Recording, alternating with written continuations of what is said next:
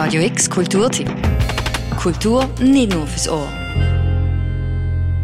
Sie nennt sich Jessica Jurassica, ist 27.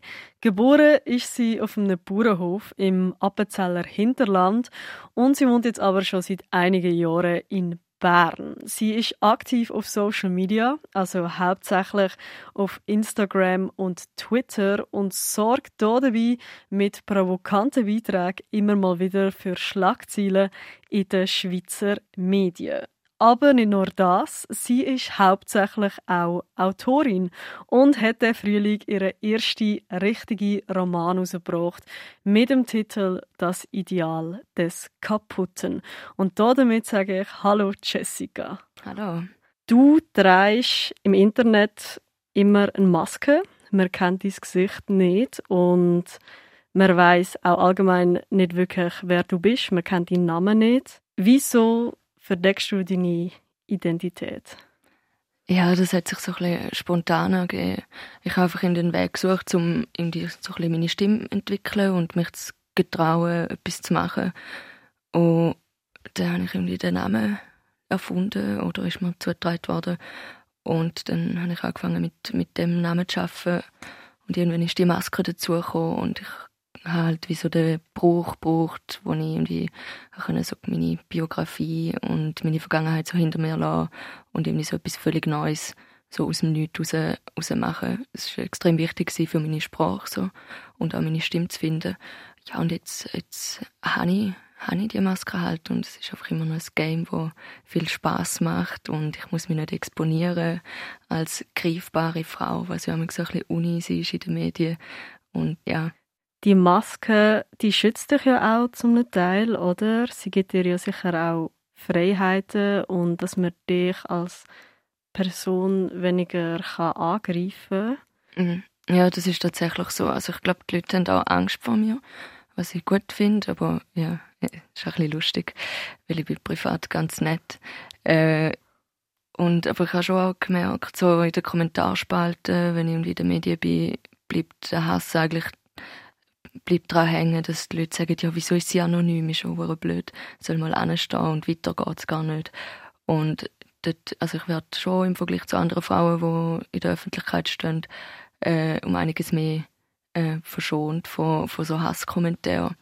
Ich glaube, zu dem Thema Frauen äh, kommen wir später gerade nochmal, weil das ist auch ein sehr wichtiger Teil von deinem Buch. Jetzt schnell zu deinem Roman, wo du eben geschrieben hast und wo der Frühling veröffentlicht wurde, ist das Ideal des Kaputten. Es fängt an in einer Hängematte, in deiner Hängematte im Sommer vor jetzt dann drei Jahren und endet zwei Jahre später und nimmt der Leser eigentlich mit, so wie durch dein Leben und erzählt von all diesen Reisen, die du gemacht hast, mit all diesen wirklich sehr kuriosen Erlebnisse und Begegnungen, aber gibt auch Einblick äh, in dein tiefste Innere und in sehr private Sachen, wie zum Beispiel dein Liebesleben oder deine grössten Ängste und Unsicherheiten.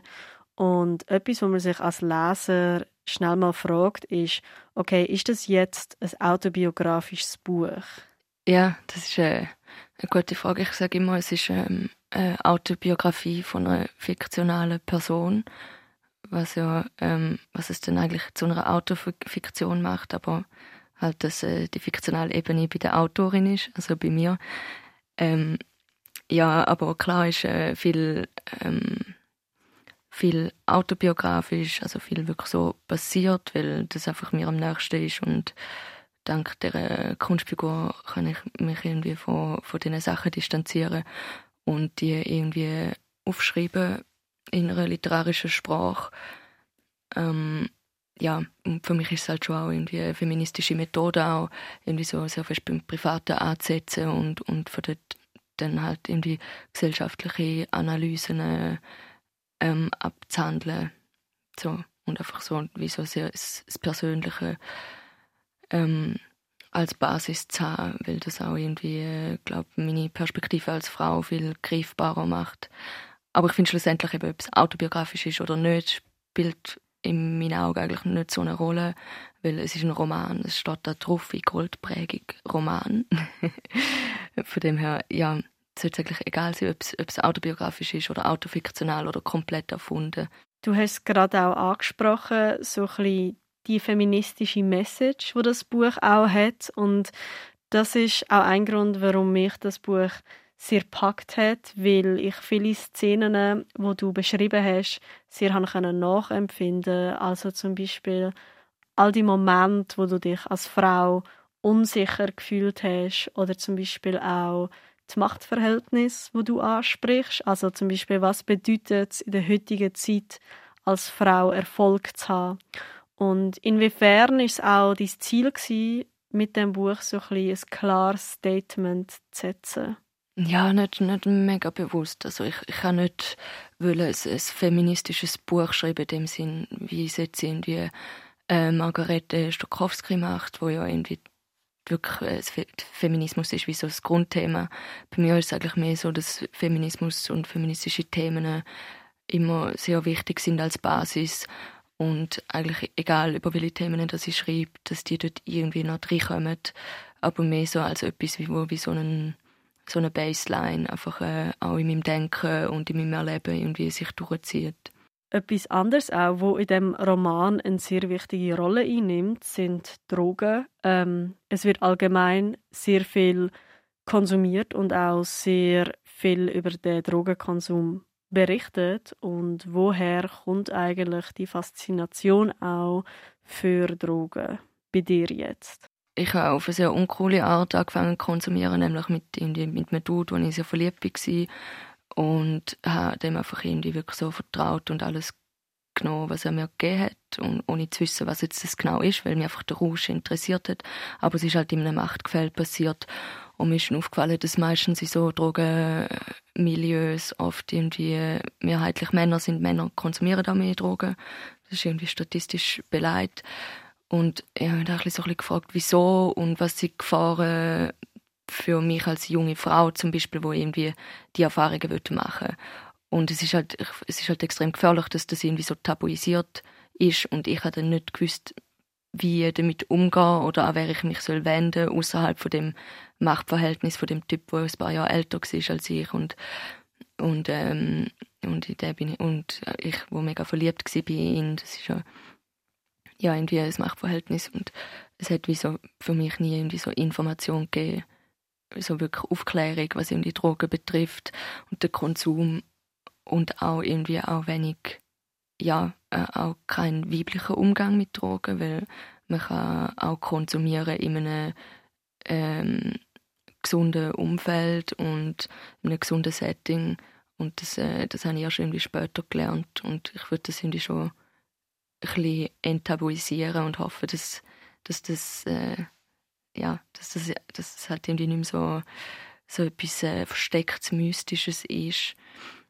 Aber ja, schlussendlich ist es auch immer, immer schwierig zwischen dem Zelebrieren und irgendwie dem Verteufeln so einen guten Mittelweg zu finden. Das ist einfach durch das Tabu so ein bisschen das Thema Tabu brechen. Ich habe das Gefühl, das machst du bei verschiedenen Themen in dem Buch. Also du sprichst nicht nur das Thema Drogen sehr offen an, sondern es geht auch um Sex, es geht auch um Selbstmordgedanken, es geht auch irgendwo um die tiefsten inneren Gefühle, was ja irgendwo durch sehr viel Mut braucht, über so etwas zu reden. Bist du schon immer eine Person gewesen, die offen so Tabus angesprochen hat oder ist das etwas Neues, wo du zum Beispiel mit dem Buch auch hast müssen, über deinen Schatten springen so? Ja, das habe ich eigentlich nicht gemacht, bevor ich die Maske angelegt habe und äh, den Namen und wie bevor ich die Figur beworde. Ähm, für das ist so das Pseudonym und eben die Anonymität schon sehr wichtig gewesen, zum, aber eigentlich nur zum merken, dass ich die Sachen kann sagen und dann habe ich es gesagt und es ist okay. Und heute äh, habe ich so das Gefühl, ah, okay, ich habe jetzt gesehen, dass ich, dass ich das kann sagen kann. Ich könnte jetzt auch irgendwie mit meinem echten Namen oder mit meinem echten Gesicht, äh, mit meinem Gesicht anstehen und, und irgendwie Tabus ansprechen. Aber es ist schon, also ja, ich habe schon den, so wie zuerst Anonymität braucht, um irgendwie zu sehen, ah, das ist eine Möglichkeit, man kann über die Sachen reden und, äh, und schreiben. Das Buch äh, springt auch ein bisschen um in der Zeit. Es folgt nicht wirklich einem roten Faden. Es ist mal wieder in der Vergangenheit und dann ist es mal wieder in der Gegenwart. Wie ist das Buch entstanden? Also hast du wirklich an einem Punkt angefangen und dann äh, das einfach durchgeschrieben? Weil man hat das Gefühl, es ist wie so ein eine Ansammlung an vielen Texten. Mm. Ähm, ich habe das so ein bisschen nebenbei geschrieben und erst recht spät gemerkt, dass das ein Buch wird. Aber ich habe schon das meiste einfach so reingekämmert. Also es ist so, also ich glaube, es liest sich auch leicht und das ist, weil es sich auch sehr leicht angefühlt hat zum Schreiben.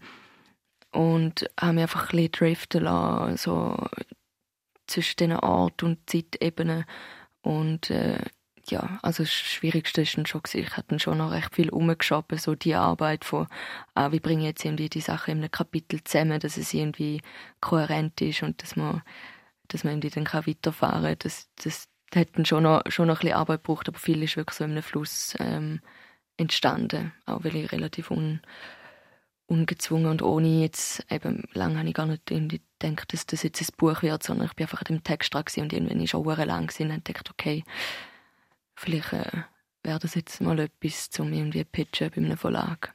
Das Buch endet ja eigentlich damit, dass Corona anfängt. Ähm, letzten Sommer und du erzählst, wie Corona und der Lockdown im Allgemeinen so dein ganzes Leben gecancelt hat, weil die ganze Kultur ist gecancelt worden und damit zum Beispiel auch dein Job, weil du hast als Bartenderin geschafft unter anderem und somit dein Geld verdient und hast auch so ein bisschen erzählt im Buch, wie du dann ein Zeitchen lang sehr gelähmt bist auch. Und jetzt äh, ist auch schon wieder eine Zeit vergangen, äh, fast wieder ein Jahr. Und wo stehst du jetzt? Äh, was hat sich in dem Jahr für dich alles so ein bisschen ergeben? Ja, recht viel. Eben das, also es ist schlussendlich auch äh, ausschlaggebend dafür, dass ich dann wirklich das Buch, äh, dass ich dann das Angebot von dem Verlag angenommen habe, weil ich gefunden habe, ja okay, jetzt kann ich eh nichts mehr machen, jetzt schreibe ich halt das Buch fertig so. Ähm, aber sonst habe ich mich eh irgendwie von Anfang an so in die Arbeit geflüchtet und noch ein Album geschrieben, zusammen mit dem DJ Netlock als Caps Lock Superstar. Das ist letzten Winter rausgekommen. Dann, das ist irgendwie so recht etwas ähm, Aufwendiges gewesen, wo viel Raum genommen hat in dem Jahr. Und jetzt bin ich so ein bisschen, jetzt bin ich so ein bisschen weiter am Musik machen, vor allem jetzt nächste, nächste halt ist eigentlich ein Trapstar. Ich bin jetzt an einem Trap-Projekt dran und das ist so das, was mir im Moment irgendwie am meisten Spaß macht. So. Danke Jessica vielmals, dass Danke du da bist und eine Leseprobe aus dem Buch Das Ideal des Kaputten, wo veröffentlicht wurde vom Verlag Lecturebooks und geschrieben und auch vorgelesen von der Jessica Jurassica. Die findest du auf radiox.ch. Und damit sage ich Danke fürs Zuhören für Radio X, Julia Progli. Radio X Kulturtipp. Jeden Tag mehr. Kontrast.